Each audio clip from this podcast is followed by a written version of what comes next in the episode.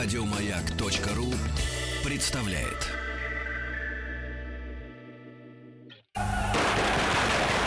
Граждане министры Временного правительства, именем Военно-революционного комитета объявляю ваше Временное правительство арестованным. Это мы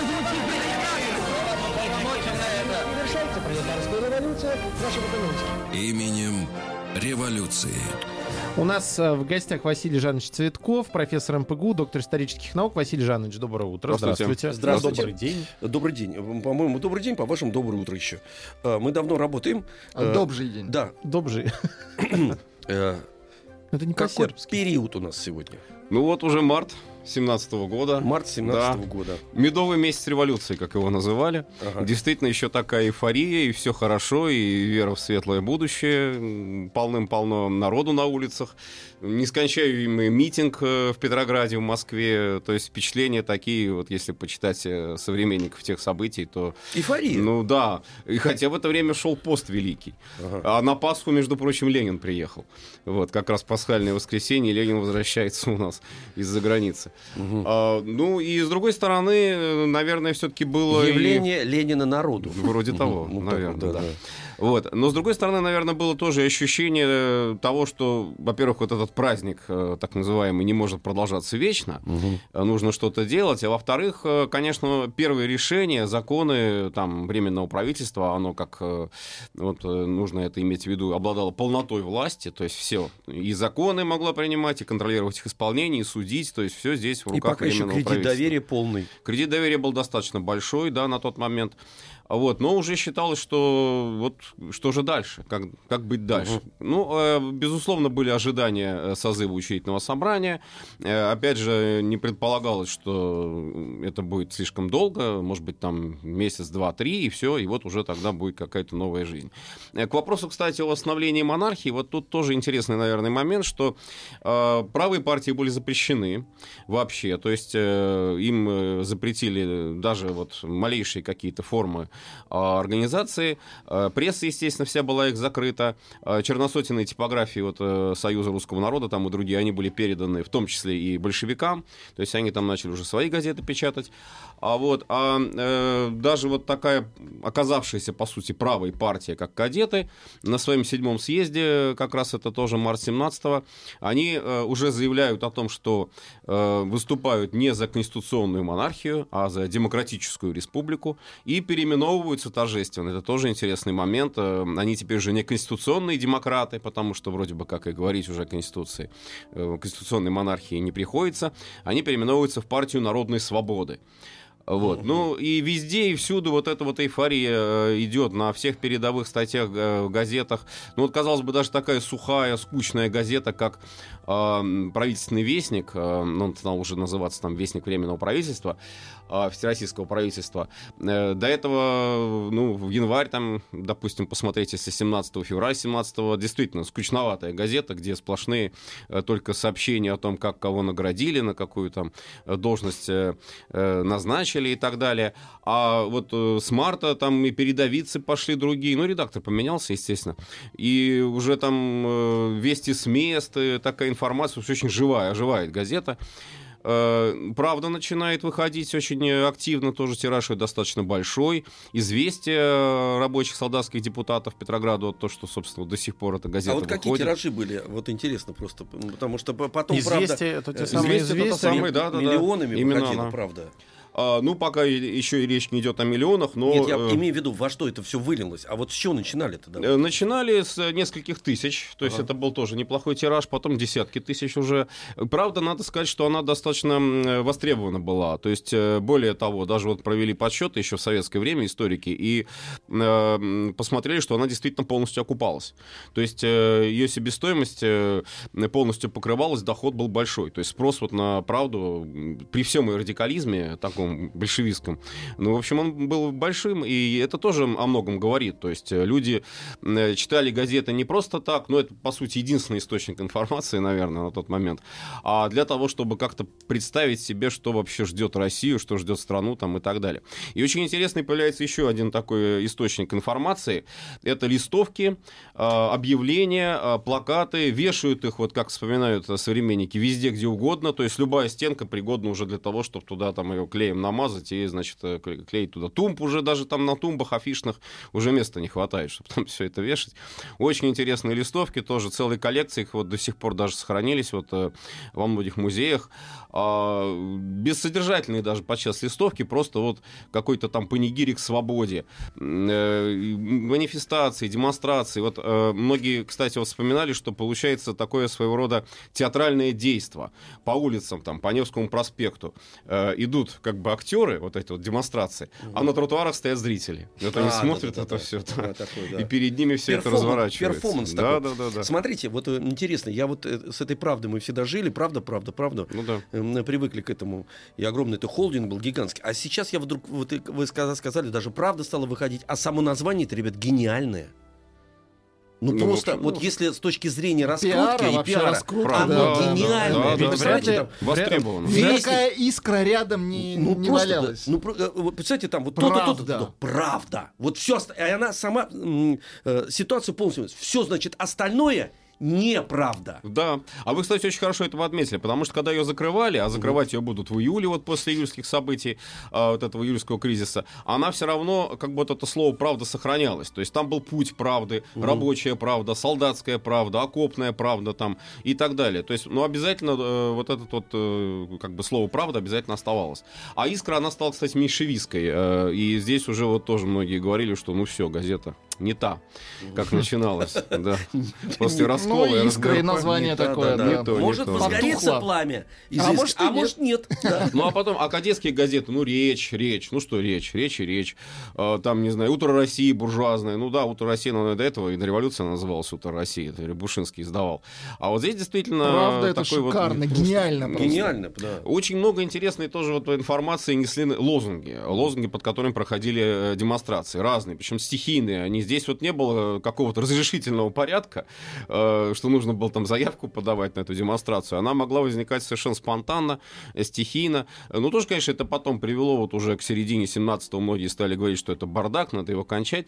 Но это еще все впереди. А на тот момент э, самые разные демонстрации, лозунги были тоже вот интересные. Ну, например, половой тоже человек. Вот хм. как бы мы расшифровали это вот половой. А половой это официант. Да, да. да. называли, да. И вот половой тоже человек. Или, например, э, помните о трудящейся лошади.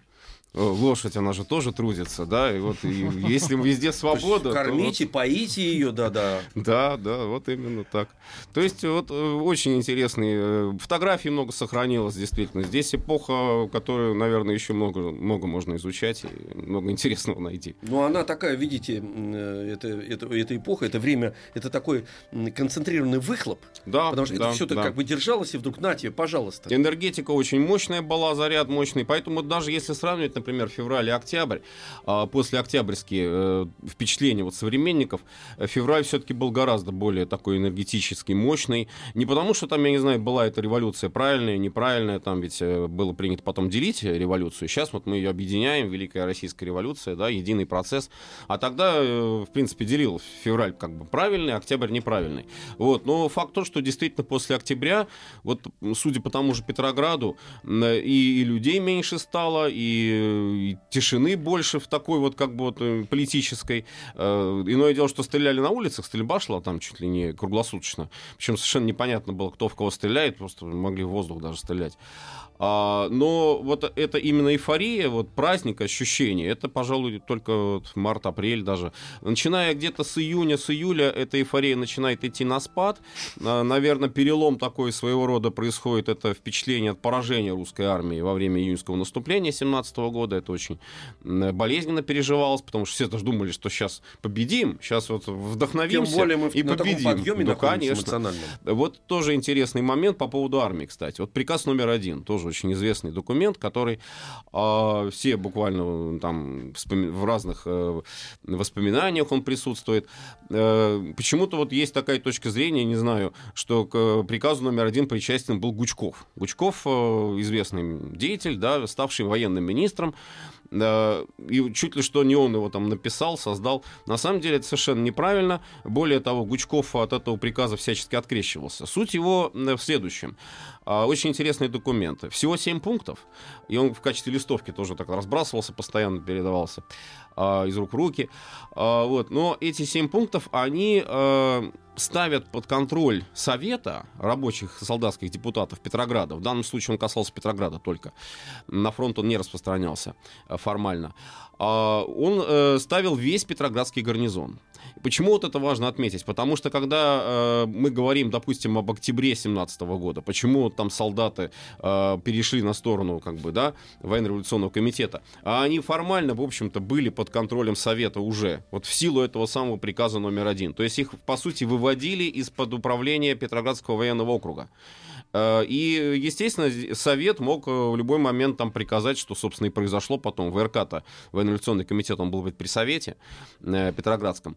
В необходим, при необходимых условиях вот уже люди, солдаты выходят на улицы и делают то, что им прикажет Совет, то, что им прикажет военно-революционный комитет.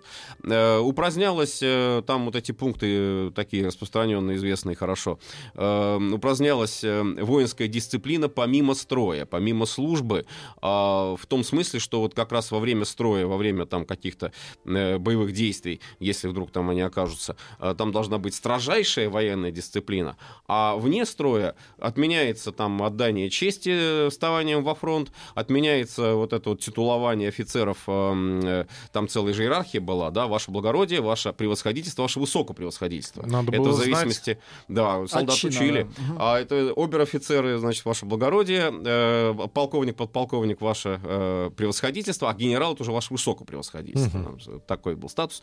В гражданских чинах, кстати, то же самое было, да, такое же титулование. Это все отменяется. Теперь только господин, господин полковник, господин генерал. Можно э, за руку здороваться, рукопожатие вводится, э, такая демократия. И самый важный пункт еще там в этом приказе, оружие ни при каких э, обстоятельствах не должно выдаваться, даже по приказу офицеров, не должно выдаваться э, вот, э, без санкции Совета. То есть Совет, по сути, и вооружение гарнизона воинских частей берет под полный контроль. А кто в Совете вот. в этом? Это кто? Совет пока такой петроградский у нас эсеро-меньшевистский. Угу. А, там большевики есть, но немного. Более того, Шляпников, вот, руководитель как раз большевиков э, в период февраля, а, председатель русского бюро э, ЦК, он, э, потом ему это все время в вину ставили, тоже был на таких соглашательских позициях. То есть, в принципе, он считал, что Россия к революции, к социалистической революции не готова, но эта позиция, она отличала и эсеров, и меньшевиков на тот момент. Э, пройдет еще очень много времени, прежде чем Россия дозреет до социализма. И вот пока она не дозрела, значит, надо э, делать вот такой как бы блок соцпартий, блок, левый блок. А что, собственно, в Совете и было представлено. А, когда Ленин приехал, то есть здесь вот эта вот шляпниковская позиция и многих других большевиков тоже, она была Лениным а, совершенно категорически заклеймил он ее, что это предательство, что ни в коем случае соглашателей этих э, не надо слушать, надо брать власть в свои руки. Но это будет чуть позже. Вот. И, значит, авторы эти, чтобы просто вот уточнить, значит, никакой не Гучков, автор был такой Николай Дмитриевич Соколов, меньшевик, э, присяжный поверенный, считается, что тоже еще, в общем, член масонской ложи, но это, на мой взгляд, не самый важный факт. А то, что вот он, э, наверное, искренне совершенно э, составлял этот приказ, хотя по воспоминаниям э, тех, кто вот с ним общался, он как бы делился тем, что его чуть ли не щекотали штыком солдаты. В каком смысле? Он писал этот текст под диктовку солдат, как раз восставших солдат Петроградского гарнизона, которые в этот момент вокруг него там собрались, и ему говорили, вот давай вот этот пункт, вот этот пункт. Ну вот он там как-то юридически это все оформил, поскольку был юристом. И потом вышел вышел с этим приказом э, к заседанию Временного правительства уже сформированного. Гучков, вот как я сказал, был в ужасе, что же это произошло, как э, вообще теперь э, быть, какая там воинская дисциплина. Соколов сказал, что ну и что, зато у нас вот был в истории пример революционная армия Франции. И вот она побеждала. На это Милюков скептически отметил, что она побежд... проигрывала до тех пор, пока не пришел Наполеон. Вот, когда пришел Наполеон, он навел порядок. Но это так, в общем, конечно, замечание было пущено как бы мимо, мимо ушей. Нет, просто это важно. А, Я да. про совет спрашиваю. То есть коллективный орган э, решает э, да, что, да, что делать. То есть они, они на себя не берут, собственно говоря, индивидуальную ответственность. Да. И плана никакого нет, потому что они коллективные. Э, там сами исполком, по себе. исполнительный комитет. Вот тоже, в общем-то, почему Ленин э, потом говорил о том, что Совет может взять всю полноту власти в свои руки. Потому что у него тоже есть исполнительный орган, есть как бы законодательный представительный орган, есть очень демократическая система выборов. Вот. Но сам Совет это делать не хотел пока, в марте месяце. И возглавлявший его меньшевик Чаидзе, потом вот исполком, в который там был составлен, тоже э, такой достаточно меньшевистский, а, соглашательский, он принял формулу, что поддерживаем временное правительство постольку поскольку. Вот это вот постольку поскольку, вот это словосочетание, оно было постоянным. Э, э, постольку поскольку как? Если курс временного правительства будет демократическим, если он будет вот действительно революционным, а если вдруг они там сделают какую-то ошибку, что потом как раз вот в апреле уже 17 года проявится, значит, Совет будет против. Угу. Вот. Вот. А если не сделают, значит, будет за. Вот опять же, Ленина эта позиция не устраивает. У него позиция была никакого доверия Временному правительству. Вообще. Никаких. Ни демократов, ни революционеров. Мы их не считаем. Однозначно с ними ведем борьбу. Да, вот. Но ну, он прав оказался в результате. Ну, в конце концов. Ну, вот в конце концов. В чем все дело-то? Да. Потому что действительно он на себя как раз в этой, в этой ситуации брал э, полноту ответственности. Он это декларировал, да. он к этому шел, да. и он брал в свои руки, так сказать, полностью в, э, регули, э, регулируя всю эту ситуацию. Ну, вот он об этом и говорил позже да. тоже. А я сейчас беру все да. в свои руки, объявляю перерыв, да. новости а, на маяке. А, да. ну, подчиняемся. Пришло время. Да. Товарищи! Рабочая крестьянская революция, о необходимости которой все время говорили большевики, совершилась!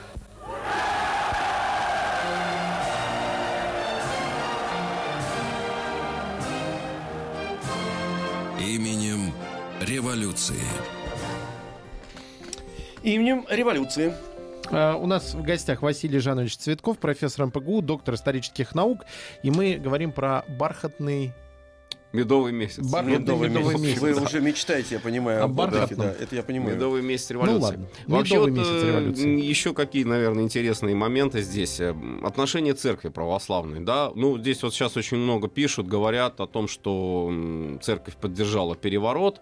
Э, да, действительно, это так. Мы, если посмотрим, вот, допустим, протокол э, заседания Святейшего Синода, вот как только буквально вот в первые же дни после э, отречения Николая II от престола, пришел туда Львов, значит, обер-прокурор Святейшего Синода, но не тот Львов, который премьер, а другой, однофамилец, который сыграл там роковую роль потом в Корниловские дни. Э, и без особых э, усилий, в общем-то, ему удалось добиться того, что Синод э, одобряет формулу поминания, нового поминания, потому что вот на богослужение обязательно нужно было поминать царствующий дом государя-императора, наследника, великих князей. Но теперь, естественно, все это уже невозможно делать. И вырабатывается новая формула, утвержденная Синодом это э, благоверное временное правительство. Но, опять же, что интересно, что да. Звучит, конечно, да. Что, э, Еще вот, раз, как благоверное... Благоверному временному правительству, ага, многое ага, лето. Ага. А, временное правительство было очень так вот благоверное временное, близко стоящие по звучанию слова. Угу. И, э, опять же, современники многие отмечали, что диаконы как раз во время возглашения вот этих э, здравниц э, путались иногда и произносили благовременному правительству. Вот так вот бывало. Да. И э, Салтыков щедрин шикарно. Благовременное правительство. Главное, что это в точку. Потом вот тоже интересно похороны жертв революции, Марсово поле, вот этот знаменитый мемориал, который до сих пор существует в Петербурге. А, первые жертвы, вот их там отобрали, я не знаю уж по какому признаку, потому что всего-то было погибших порядка полутора тысяч человек, жертвы вот февраля, но хоронили 200, 200 гробов и без священников. То есть исключительно под музыку революционную Марсельезу, Варшавянку, жертвы упали в борьбе роковой. А, кстати, похожего рода вот захоронения, некрополи, они стали создаваться и потом в других городах тоже, и в Москве, вот знаменитый некрополь у Кремлевской стены, но это, правда, уже октябрь 17 года, это тоже вот захоронение без э, отпевания, э, без участия священнослужителей, то есть вот тоже здесь вот такой своеобразный новый ритуал уже э, появился. А, но вообще священники многие не просто как бы относились вот к тому, что произошло, ну, произошло и произошло, да, вот будет учительное собрание, может быть, вернется монархия. Многие совершенно искренне приветствовали революцию, и, опять же, по воспоминанию многих современников, во время проповеди говорили, раньше, конечно, такого, наверное, никто даже и не рискнул бы и подумать из них, а вот э, произносили проповеди батюшки, э, что теперь все, у нас полная свобода, теперь э, вот Пасха как раз сравнивалась с э, революционным вот этим э, творчеством, как я уже говорил. Э, и э, ну, позднее, вот, наверное, еще уже осенью 17 года и в 18 году, это все выльется в такой феномен, как обновленчество. То есть тоже церковь, мирская церковь, обмерщение церкви. Э, она не должна отделяться от народа, она должна быть вместе с народом, идти за народом угу. и учиться даже у народа. То есть не поучать народ, как э, действительно есть миссия православной церкви. То есть, в а, принципе, все а, наоборот. наоборот. Все наоборот, наоборот. наоборот Вообще все совершенно. То есть она да. слагает в себя все. По сути, так. Перестает быть церковью. Ну, к счастью, к счастью, это были все-таки не массовые, наверное, случаи, а такие, ну, как бы эксцессы, наверное, да. А э, были, конечно, заявления о том, что вот Николай II сам виноват в том, что это произошло. Э, на проповедях это произносилось, отмечалось, что ну кто в конце концов Распутина привел? Ну что угу. теперь вот уже после этого хотеть? Раз был Распутин, раз был вот этот кризис власти, раз э, власть отделилась от народа, ну вот и получилась революция в результате. Э, и началась подготовка интенсивная к созыву Поместного собора, который произойдет уже в августе 17 года, и выборы патриарха. Хотя и по этому поводу тоже были вопросы, а зачем нам нужен патриарх? Патриарх это как царь, это как, э, как диктатор какой-то. А раз у нас свобода, тогда пусть у нас и патриарха-то не будет. Но это вот уже такие обновленческие были мотивы. А, Еще вот тоже интересный момент, э, к чему потом вот как раз придет э, ситуация, политическая ситуация в стране летом 17-го. А, вопрос о мире. Вопрос о мире с Германией. А тут, э, ну, наверное, уже нет однозначно такого вот э, вперед за веру, конечно. Уже не царя а за веру и отечество, как раньше, как в 2014 году. Э, появляются новые лозунги. Лозунг трансформируется «Война до победного конца, но за свободу, за защиту революции». Здесь идет противопоставление. Кайзеровская Германия, агрессивная Германия, она начинает войну, она хочет навязать нам старый режим, она хочет вернуть царя. Даже вот такой вот прием использовался в пропаганде. Поэтому нужно э, воевать с немцами. При этом, однако, вот э, левый сектор, он начинает говорить о мире в принципе. То есть э, первые вообще, кто вот лозунги э, выдвинули о мире без аннексии и контрибуции, в России, я имею в виду, э, не в Швейцарии, а именно в России, это тоже были не большевики, это были эсеры, это были меньшевики. Э, правда, они это делали, может быть, не в такой явной форме, как это делал Ленин, э, когда вернулся из-за границы, но это делалось уже так, что вот мы ведем войну оборонительную, мы ведем войну не захватническую, нам никакие там проливы проливы, никакие земли там Украины, там Польши и так далее, э, Финляндии, они не нужны. А, Все, мы уже теперь э, будем э, только вот за ту как бы часть территории, которая у нас непосредственно находится, вот, собственно, Россия является. Более того, заявляют достаточно однозначно о том, что будет предоставлена независимость уже Польши вообще. Хм. То есть здесь уже попытки там наступать на бывшие земли царства польского для того, что вернуть их в состав России уже не нужны. Все. Только вот до, до польских земель дойдет русская армия вроде бы как, а дальше уже будет Польша независимое государство.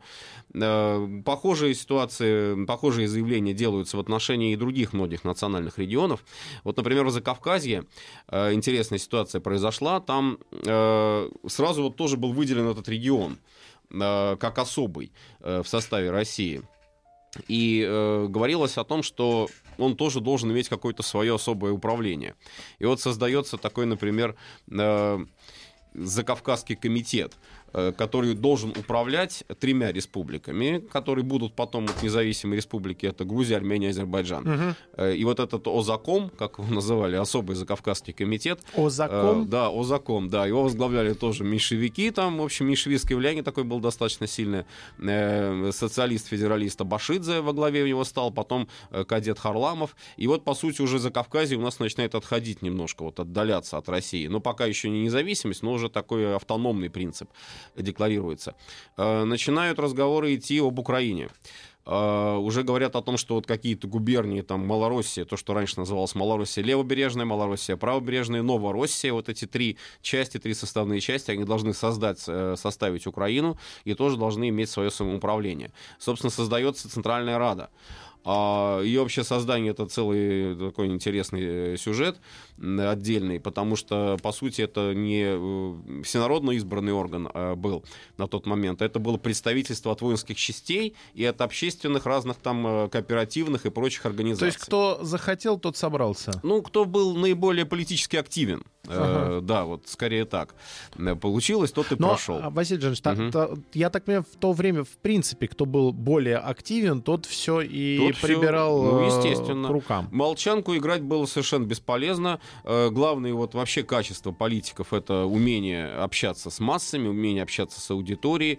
Для Милюкова, вот как для профессора, привыкшего к думским речам, привыкшего к лекциям со студентами, здесь много было очень сложно сделать. А вот э, как раз такой политик, как Керенский, э, или даже еще более, может быть, примитивные в смысле каких-то речей, Э, выступлений люди, они могли получать э, большие политические дивиденды. То есть их э, слушали, им аплодировали. Ну, Керенский вообще действительно был мастер а, подобного рода выступлений. И как Демагоги правили бал? Он, он сам себя заводил. слово. Да, О. да, да. Он сам себя заводил, сам себя доводил. Причем по свидетельствам там многих буквально его на руках выносили. Не потому, что он да на руках дайте выносили. мне сказать, отец вы наш. Да, вот вроде того. Не, не только потому, что он там э, действительно заражал публику, и она ему э, аплодировала и кричала «Браво!», а просто потому, что он действительно э, находился подчас в таком полуоборочном состоянии. У меня ощущение, что он в какие-то моменты с разбега прыгал в сцену, и его как на рок-концертах ну, э, рок-музыкантов Нет, выносили. до, до, этого, до этого дела не доходило, конечно. Но вообще он э, действительно очень сильный, вот это нервное напряжение у него было. Кстати, может быть, это даже и не самым лучшим было вариантом для его здоровья, для состояния его здоровья, потому что как раз в 17 году ему удалили одну почку, и потом это у него боли были очень сильные. Но все равно он считал, что надо выступать, говорить. Горло себе сорвал, э, сорвал когда вот ездил по фронту, там это уже будет летом 17 года. То есть вот такого такого люди, ора, такие ораторы, такие выступающие политики, они были востребованы, они были слышимы. Э, можно так сказать, вот на тот момент. И, конечно, по сравнению с ними, там какой-нибудь батюшка, проповедующий смирение, проповедующий э, покаяние, ну, он не, не, не слушали просто его, не могли понять вообще, зачем это нужно. И поэтому, да, вот, как мы уже говорили, э, священники начинают э, подделываться, подстраиваться под эту э, революционную эйфорию. Э, наверное, конечно, не самый лучший вот такой пример подобного рода, но, тем не менее, это тоже, к сожалению, имело место. А вот, э, что касается, опять же, вот возвращаясь к вопросу о войне и мире, э, очень актуальный на тот момент стал вопрос э, о сепаратном мире с Германией, но на каких-то определенных условиях. И вот когда мы, я думаю, потом об этом нужно отдельно вообще поговорить, э, тема «Ленин, немецкий шпион», там, пломбированный вагон, вот это знаменитое, да, как он вернулся. новелла. Да, безусловно, это вообще интересная история сама по себе. А, вот, но нужно учитывать, что вообще сами по себе вот эти настроения, э, замерения, они тоже начинают проявляться. С одной стороны, вот мы говорим о призывах, о лозунгах войны до победного конца защиты свободы, а с другой стороны, а почему бы и не заключить э, сепаратный мир, а почему бы эту войну проклятую, надоевшую уже не, не кончить, и зачем она нужна. И вот в этом отношении, опять же, не могу сказать, что это были большевики одни единственные. Это было характерно для многих представителей меньшевиков, эсеров, и, кстати, э, в значительной степени это было характерно э, для представителей даже и немецкой социал-демократии, которые на тот момент, э, у них тоже такие вот настроения замерения, говоря простым языком, они были. А, и на фронте наступает затишье. Вот это тоже интересный момент. Э, за исключением, правда, одного, но тоже, наверное, важного такого своеобразного напоминания о войне. Это так называемая бойня на Стоходе, э, когда э, у нас были несколько плацдармов подготовлены для весеннего наступления. Теоретически вообще армия должна была готовиться к наступлению уже в апреле, потому что старый вот план еще дореволюционный предусматривал такой комбинированный удар по немцам с восточного западного фронта как раз на период вот апреля-мая 2017 года. И э, было несколько плацдармов э, наших э, захватили на переправ э, на реке Стахот, и э, эти плацдармы планировалось потом расширять, наступать дальше.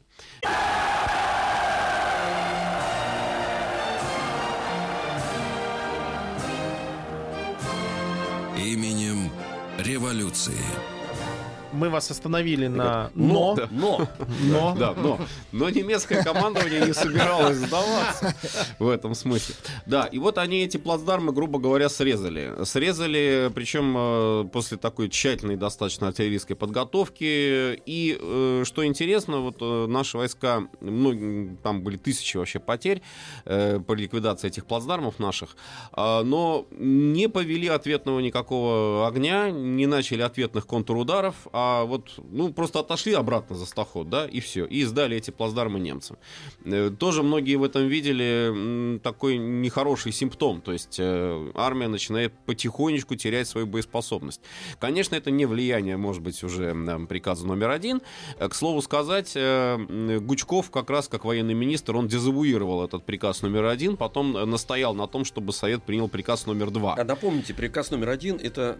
Это приказ номер один, как раз вот который вводил получил всякую э, свободу. Ну, да, вольницу, еще там вольницу и плюс армейские комитеты, армейские комитеты, которые заменяли собой командиров. Но Гучков э, конкретизировал в приказ номер два, настоял на том, чтобы там было отмечено, что это касается только Питера, Василий только Петроградского гарнизона. Извините, просто угу. э, любопытно, э, интерес меня разбирает. Вот этот приказ номер один, вольницу эту. Э, я в принципе, верю во всякие заговоры кто ему это насоветовал? Это же, в принципе, предательство и, в общем, диверсия.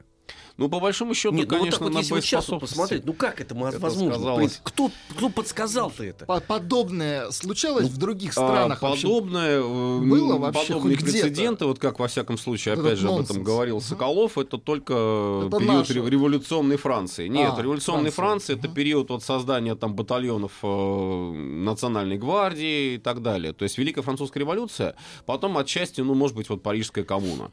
Считали, что э, зачем нужно команда командовать, зачем нужно приказывать солдатам, э, когда они сами сознательно должны идти в бой. Сами Выбирать, кого убивать. И да. Ну, вот, э, вот в конце концов банда, вот, к этому короче. все и ну, пришло. Да, да, да, да, это реально банда. банда. А, ну, то, что э, русская армия, как все писали в газетах, стала самой свободной армией в мире, в мире, это даже свободнее американцев. Это то же самое, что как вот церковь не должна, должна, вообще ничего не должна, должна идти в народ. И то же самое, что армия свободна. То есть это в принципе принципе, да, абсурд. Получается так.